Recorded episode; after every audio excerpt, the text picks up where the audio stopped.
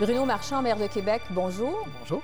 Vous nous recevez ici à l'Hôtel de Ville Ouais. et au moment où on enregistre cette entrevue, ça fait exactement un an, jour pour jour, Ouais. que vous avez été élu maire de Québec. Merci, merci, merci, merci. Comment qualifiez-vous votre première année à la tête de la Ville de Québec? Rocambolesque. Rocambolesque, ne serait-ce que pour la question des crises qui sont survenues, des enjeux avec des arrestations policières, la crise des camionneurs, la contestation du tramway entre le gouvernement et nous, et j'en passe, là. Alors, euh, oui, rocambolesque. Donc, ça a été mouvementé, Ouais. mais visiblement, vous avez aimé votre première année. Oui, parce que j'aime ça quand ça brasse, j'aime ça quand ça bouge, mais aussi parce que je me suis plus, moi, dans mes années de gestionnaire, à apprendre à gérer la crise. Parce que la crise, tu la commandes pas, mais quand elle arrive, tu la subis.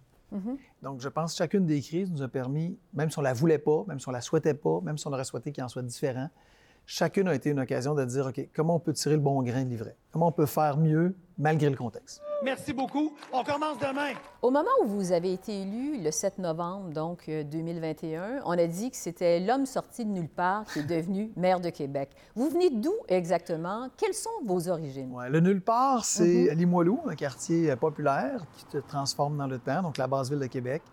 Un enfant d'une famille d'un père voyageur de commerce, d'une mère à la maison, d'une mère qui a tout donné pour moi. Là.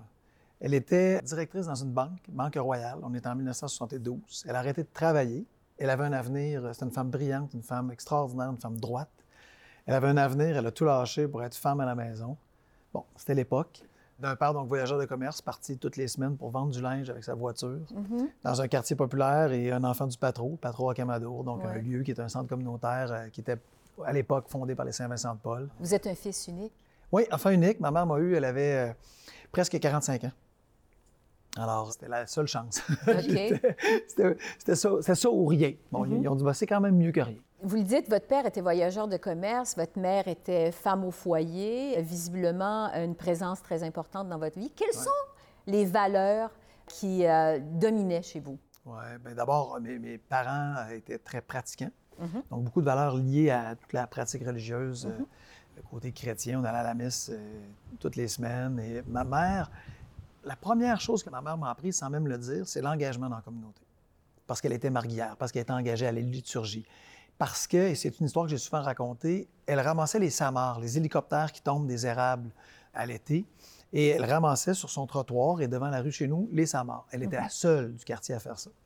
Et chaque année, le voisin quittait son perron pour venir la voir. Elle s'appelait Thérèse. Il lui disait Thérèse, fais pas ça, la ville va le faire. Et je me souviens très clairement qu'elle lui répondait année après année La ville, c'est moi. Et ça, pour moi, ça résume. C'est John F. Kennedy. Ma mère était John F. Kennedy avec Ne vous demandez pas ce que le pays peut faire pour vous, mais ce que vous pouvez faire pour le pays. Mais cette phrase-là, pour moi, ça a été la source d'un enseignement. Une communauté, ça peut pas être grand si tu t'impliques pas. Une communauté, ça peut pas être intéressant si tu y mets pas du tien. Votre mère est décédée en 2014 euh, après avoir lutté pendant six ans Ouais. Contre la maladie de l'Alzheimer.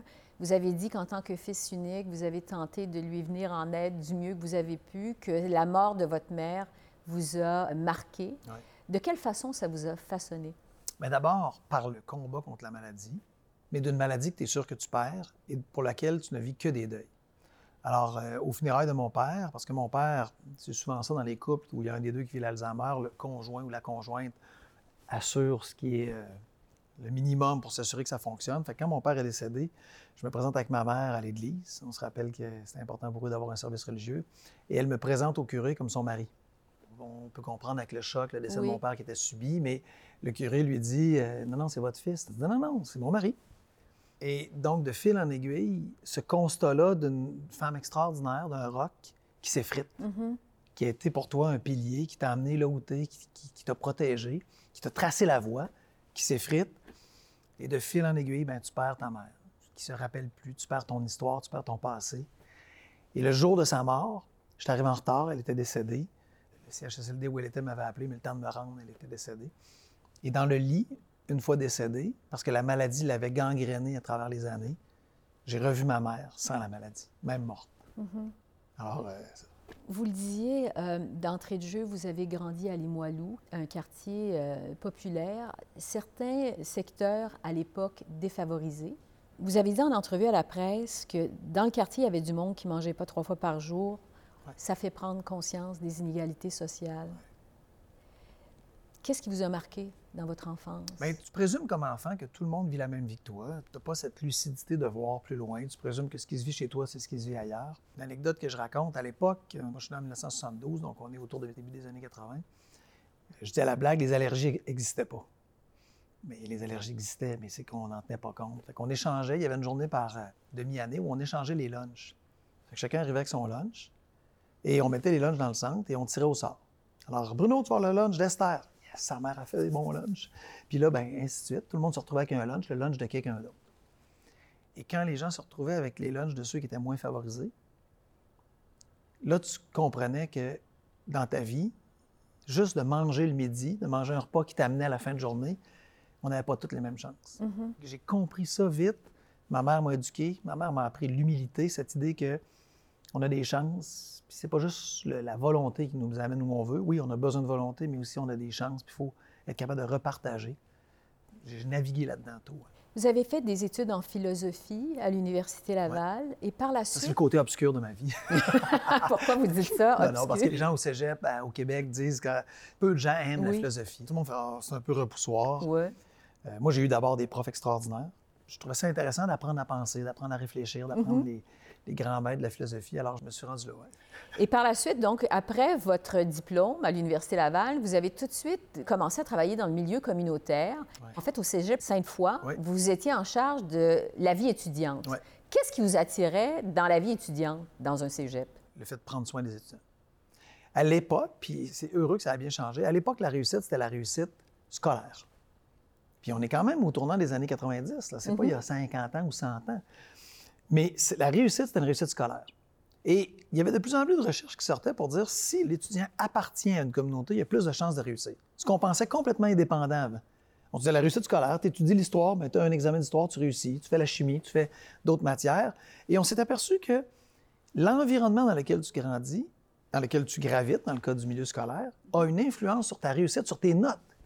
Alors moi, j'étais à la vie étudiante et on travaillait sur ce volet-là d'appartenance, d'appartenir à un milieu, de prendre soin de, ceux qui sentaient que ça s'effritait ce sentiment d'appartenance et notamment la prévention du suicide. Parce qu'après ça, vous êtes allé travailler à l'Association québécoise de la prévention du suicide. Quel était votre mandat?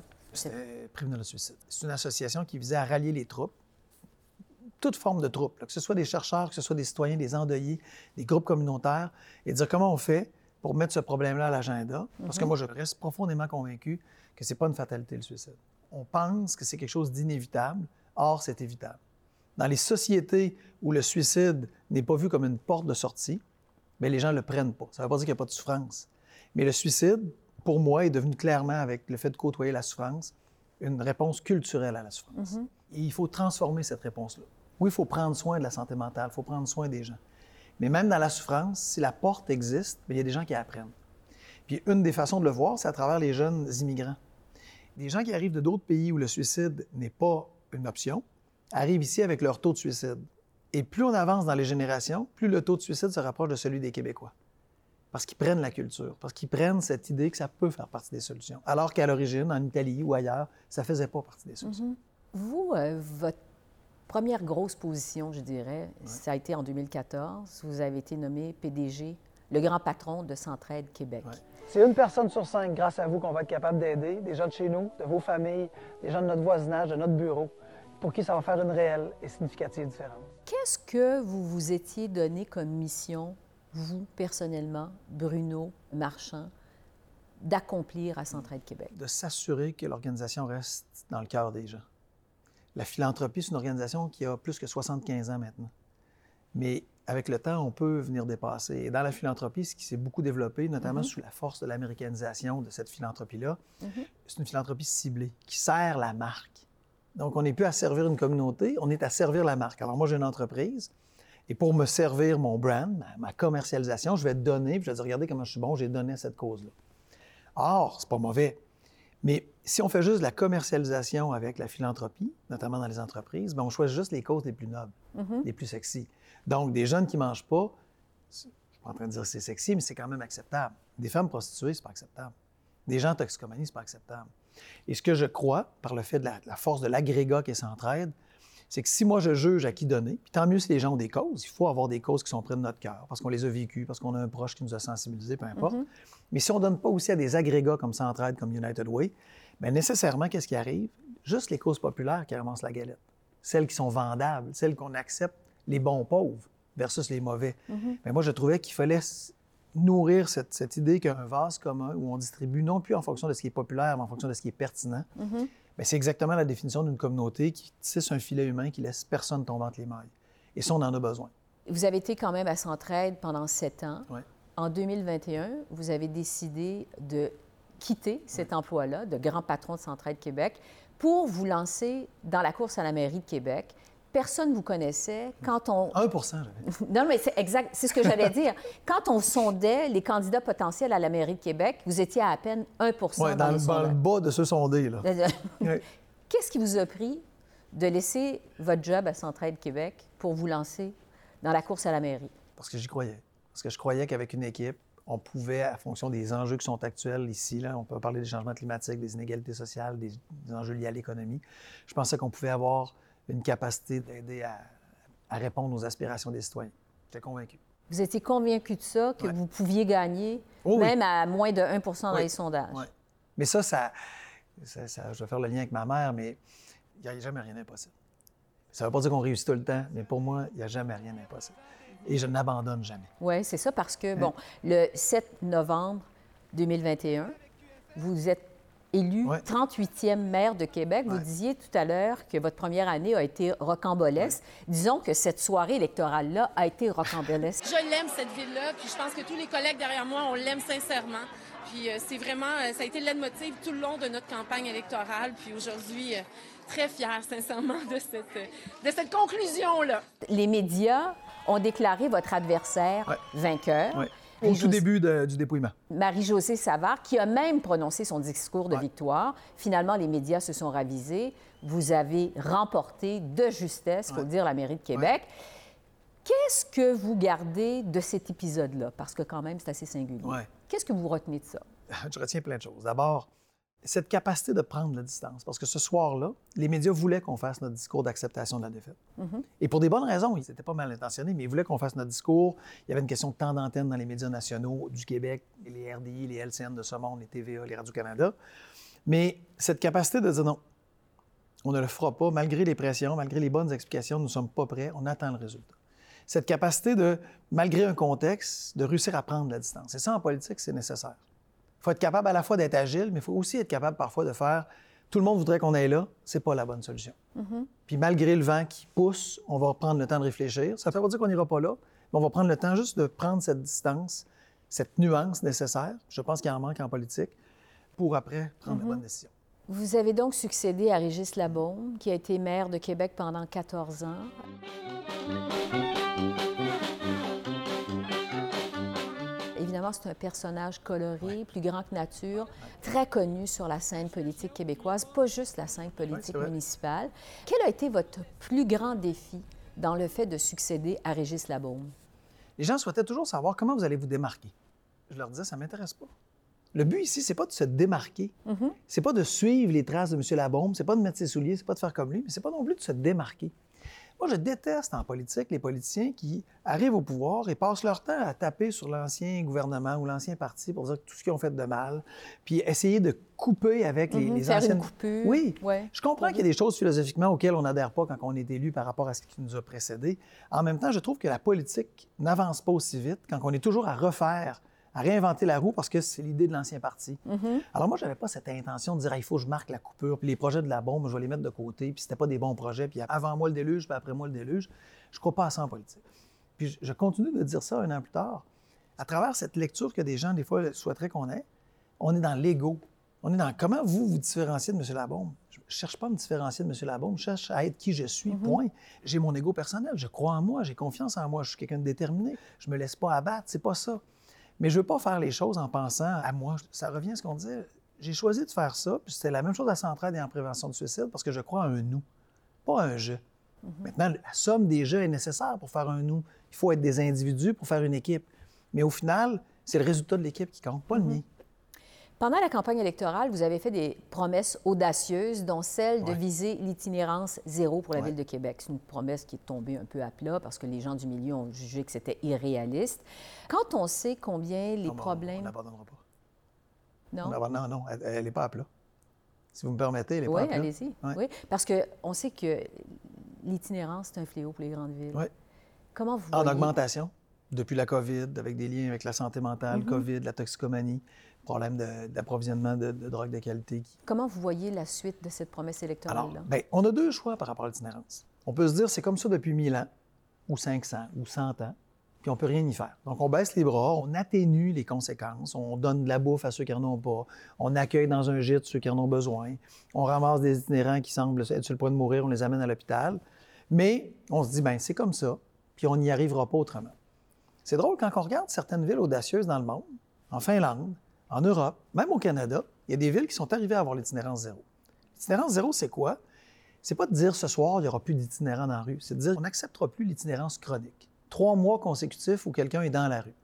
Ça veut dire que quelqu'un, malheureusement, peut vivre une cascade de difficultés, se retrouver ce soir dans la rue, mais on va rapidement s'engager comme communauté à trouver des solutions avec lui et avec elle. Parce que la personne qui est dans la rue, elle ne le choisit pas. C'est pas un choix d'être dans la rue. Elle nous dit ça parce que c'est une absence de choix avec tout ce qui, a cascadé dans sa vie pour l'amener là. Mais d'être capable de redonner du pouvoir sur sa vie à quelqu'un. Ça ne veut pas dire qu'ils vont retrouver du travail. Il y en a là-dedans qui ne seront pas capables. Il y en a qui vont faire du bénévolat. Il y en a qui vont juste s'occuper d'eux-mêmes, puis ça va déjà être bien. Mais de refuser que l'itinérance, c'est quelque chose qu'on tolère, moi, je pense que c'est la base.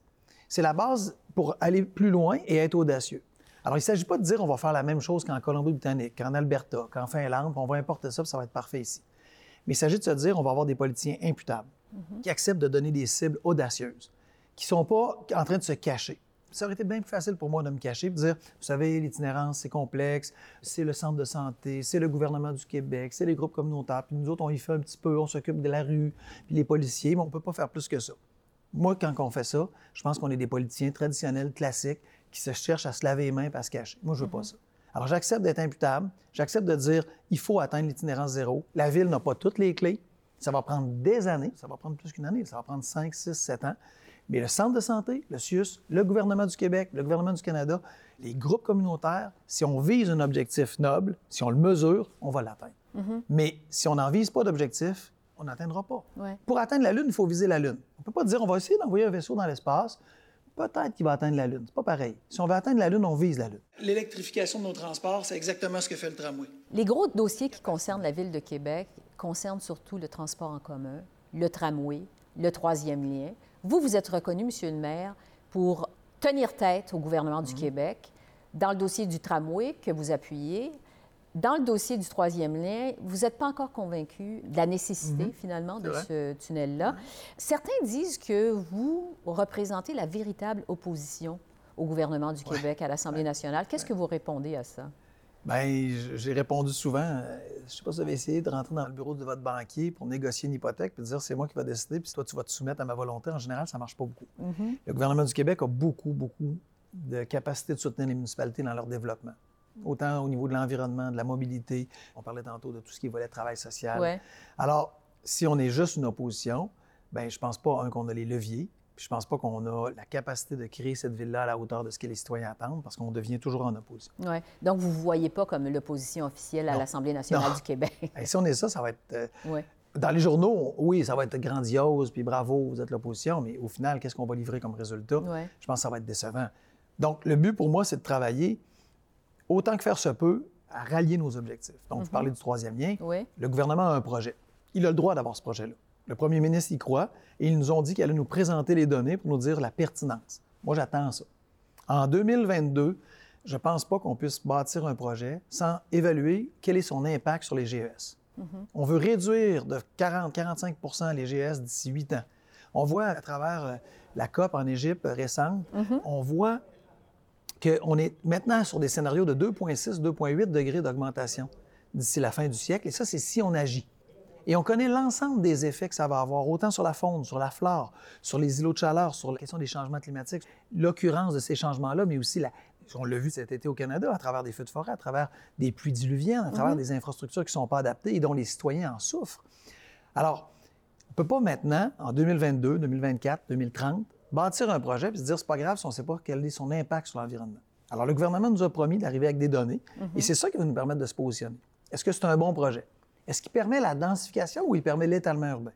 Si on permet l'étalement urbain, ça veut dire qu'on augmente nos transports, donc on augmente nos GES. Bien, qui est gagnant? Alors, c'est ça qu'on s'attend c'est ce que le gouvernement nous a dit qu'il livrerait, cette idée d'amener des faits, des données, de la science. Les études. oui, on va pouvoir juger après. Puisque vous parlez d'environnement, les élections euh, sur la scène municipale en 2021 a fait souffler une espèce de vent de jeunesse, finalement, sur la politique municipale. Bon, il y a vous à Québec, il y a Sherbrooke, Longueuil, euh, Laval, toutes des villes qui ont élu des jeunes maires. Et là, vous voulez faire comme une espèce de créer un front commun. Et vous demandez, pour faire pression un peu devant les autres paliers de gouvernement, ce que vous appelez le pacte vert. Est-ce que c'est parce que vous jugez que les gouvernements en font pas assez, justement? Oh non, on n'en fait pas assez. Tous ensemble, on n'en fait pas assez. On n'en fait pas assez. Antonio Guterres le disait, le secrétaire de l'ONU, on doit aller plus vite. On doit aller plus vite parce que sinon, on n'y arrivera pas. Et on ne le fait pas pour nous. Les chances sont moindres que je vive de graves conséquences, mais nos enfants, mhm. nos petits-enfants, c'est pour eux qu'on le fait. C'est pour eux qu'on doit agir maintenant pour éviter les conséquences dramatiques dans 10, 15, 20, 30, 40, 50 ans. Alors, qu'est-ce qu'on dit au gouvernement? Bien, on n'a pas la capacité présentement de s'adapter à l'ensemble des changements nécessaires pour on ne parle pas ici de réduire, juste adapter nos villes. Prenons cet été à Montréal, il arrive des pluies qui sont supposées arriver au 100 ans, qui arrivent plus fréquemment, et arrivent mm-hmm. en plus grande quantité. Ça se retrouve dans le sous-sol des gens parce que les infrastructures ne sont pas capables de suffire à la demande, parce qu'on n'a pas prévu quand on les a construites qu'il y aurait autant d'eau au même moment dans un si court laps de temps. Bien, adapter nos infrastructures, c'est ça. C'est l'érosion des berges à travers le fleuve Saint-Laurent. C'est différents éléments à travers les feux de forêt. C'est comment on fait pour que nos villes soient résilientes, mm-hmm. Et en fait, on a deux choix. Mais c'est deux choix pour lesquels je pense que le choix est facile à faire. On attend. On dit on va attendre. Quand il y aura érosion, on réparera cette berge-là. Quand il y aura inondation, on réparera ce tuyau d'égout. Quand il y aura une route de brisée, autoroute, on réparera l'autoroute. Or, on sait à travers l'ensemble de ce que le GIEC nous dit que ça va arriver. Donc, tout ce qu'on fait, c'est attendre que ça arrive pour pouvoir investir l'argent pour réparer. On sait aussi qu'en réparation, ça coûte 5 à 10 fois plus cher parce qu'on le fait en urgence, mm-hmm. parce qu'on n'a plus le loisir de bien planifier. Puis on sait aussi que pendant ce temps-là, les citoyens en souffrent par la perte de mobilité, par des maisons inondées, par des feux de forêt, par des gens qui quittent leur résidence, qui perdent une partie de leur terrain. Les conséquences sont sur les citoyens. Je veux vous entendre sur l'économie de la Ville de Québec, parce que euh, la Ville de Québec a le plus bas taux de chômage de toutes les villes canadiennes quand même. C'est pas rien. Au mois d'octobre, c'était 2,9 Québec, La plus grande provocation de PIB de toutes les grandes villes canadiennes depuis 20 ans, par habitant. Québec, bon, Évidemment, c'est une ville touristique par excellence. Ça a toujours été vu comme une ville de fonctionnaires, mais qui a développé ses entreprises dans le high-tech, dans les sciences de la vie. À quoi vous attribuez la vitalité économique de la ville de Québec? À son tissu économique. Des gens innovants, à de nouvelles entreprises qui ont fait des acquisitions qui sont devenues plus grosses, les, les Edify de ce monde, mais les bénévoles, les industriels alliances, des sièges sociaux ici, qui sont nos fleurons, qui ont diversifié, comme vous le disiez. On est parti de, principalement d'une grande proportion de fonctionnariat à une, vraiment un volet privé varié qui permet d'éviter les crises, ou en tout cas d'atténuer certains effets des crises. En 2008 mm-hmm. et en 2011, les deux dernières crises financières qu'on a vécues, les crises ont été beaucoup atténuées ici. Est-ce que ce sera le cas lors de la prochaine qui s'en vient? On l'espère. Les gens sont fiers à Québec. Les mm-hmm. gens veulent innover, les gens sont fiers. Et c'est ce qu'on leur dit face à cette réalité qui est la nôtre présentement autant la pénurie de main-d'œuvre, les ralentissements économiques ou récessions qui s'en viendront, les changements climatiques, soyons capables de se dire c'est pas ce que nous avons fait depuis 25 ans, même si c'est grand, qui va nous amener là où on va aller. Innovons. Soyons à l'avant-scène, acceptons les changements, refusons le statu quo.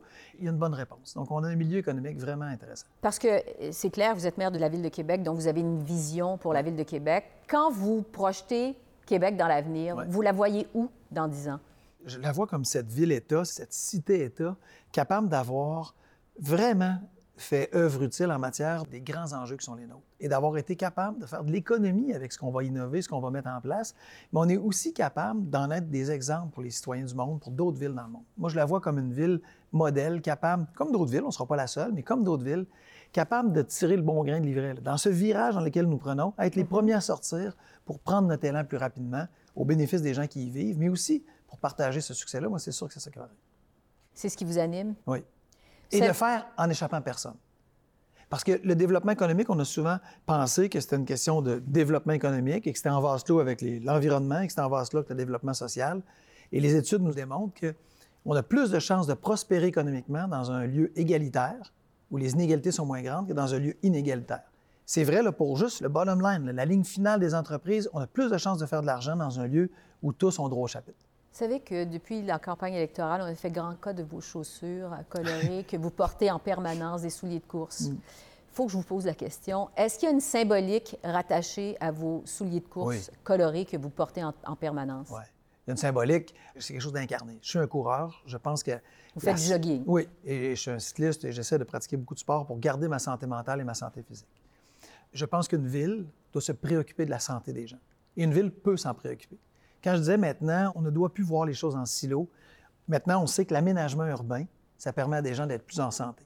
Ça permet à des gens de vivre plus longtemps, d'avoir une meilleure espérance de vie, une meilleure qualité de vie. Pourquoi? L'Université de Winnipeg a démontré que si on vit à proximité d'une piste cyclable, on est plus en santé. Peu importe combien de fois on utilise la piste cyclable. Parce que c'est ça une ville. C'est des aménagements qui permettent aux gens, par la proximité, d'y avoir accès peu importe leur utilisation, qu'elle soit grande ou petite. Alors, comme ville, on a un pouvoir sur la santé des gens. On a un pouvoir sur la capacité des aînés de vivre longtemps dans leur résidence, de vivre 20 ans de plus dans leur résidence parce qu'on offre des services à proximité, parce que le déneigement s'est fait de façon proximale à leur résidence, ils sont capables de sortir, parce qu'ils appartiennent à une communauté. Le sentiment d'appartenance à une communauté, c'est aussi source de santé physique et santé mentale. Alors, une ville, contrairement à ce qu'on pensait, c'est pas un hôpital, mais ça peut faire en sorte qu'il y a beaucoup moins de gens qui se rendent à l'hôpital. Vous, visiblement, ça vous anime énormément. Là. Vous aimez votre job, vous aimez votre travail de maire. Qu'est-ce que vous aimez le plus dans le fait d'être maire de ah Québec? C'est un privilège énorme. C'est un privilège énorme d'avoir des gens qui te donnent leur confiance, puis pour quelque chose d'important, puis qui continue à te pousser, à te challenger, à te demander plus, à te demander des comptes, à te critiquer, mais aussi à te proposer des idées. Parce que c'est ça, les gens à Québec, ils aiment le ville. Ils abandonnent pas sur leur ville. Ils me voient, puis hey, on voudrait faire ça, vous n'avez pas fait ça, vous devriez faire ça, ou c'est bon, vous avez fait ça. Mais ça, c'est signe, c'est le contraire de l'indifférence. C'est l'engagement. Mm-hmm. Ils aiment le ville, ils croient à le ville. Alors, quel privilège de pouvoir être avec eux un moyen de la chaîne puis faire avancer ça. Comment vous pensez que votre mère aurait réagi? Vous voir maire de Québec? Alors, mon père aurait été fier. Il aurait appelé tout le monde euh, dix fois par jour parce qu'il sort des articles tous les jours. Fait il aurait été. Euh, j'étais en prévention de suicide. Il sortait à peu près, même pas le, dixième, puis j'en faisais quand même beaucoup de médias à l'époque. Puis quand je l'appelais pas suite à un article d'un journal, il m'appelait pour me chicaner. Tu m'as pas dit ça? Tu es dans le journal? il était fâché. là, ça, ça finirait plus. Mon cellulaire serait rouge-feu. Et ma mère, elle me dirait reste très, très enraciné. Enraciné? Oui. Pète pas plus haut que le trou. Reste un. Fais ton travail, fais-le avec les autres, puis prends jamais du crédit qui ne t'appartient pas. C'est ça qu'elle me dit. C'est ce que vous allez continuer à faire? Oui. Le jour où je ne ferai plus ça, j'ai donné un téléphone rouge à certains de mes proches, des gens que j'estime beaucoup, et ils ont le droit de m'appeler n'importe quand, me dire Tu es en train de l'échapper. J'utilise beaucoup l'analogie de l'anneau, du Seigneur des Anneaux de Tolkien. Mm-hmm. le pouvoir, c'est l'anneau. Alors, avoir l'anneau, puis avoir l'envie d'aller jouer dans ces zones de pouvoir-là, c'est toujours un risque. Alors, ça prend des gens autour de toi pour te dire, là, tu es en train, dans, dans, ce film-là, il y a Gollum qui est devenu euh, même plus l'ombre de lui-même parce qu'il est tellement préoccupé par l'anneau, par son pouvoir, par lui-même. Bien, il y a des gens qui m'appellent, des fois, font, je pense que là, tu te laisses un peu. Je me regarde, je discute. Ah, comment ça, tu dis ça? Au début, ça me choque, mais là, j'accepte. Je fais, OK, il faut remettre la mission au centre. Il faut remettre le citoyen au centre. C'est quelque chose qui m'est prêté. C'est quelque chose, c'est une confiance qui m'est prêtée c'est pas une question d'ego, c'est pas personnel. It's not about me. C'est à propos d'une collectivité qu'on bâtit. Puis moi, j'ai un rôle, mais je suis pas plus important que n'importe quel citoyen. Je suis pas plus important que celui qui ramasse les vidanges aujourd'hui. Parce que s'il ne ramasse pas, c'est le bordel. Mais j'ai un rôle différent, mais c'est cette chaîne-là de composer de différents maillons qui fait qu'on peut arriver à créer une ville extraordinaire. Bruno Marchand, maire de Québec, merci beaucoup.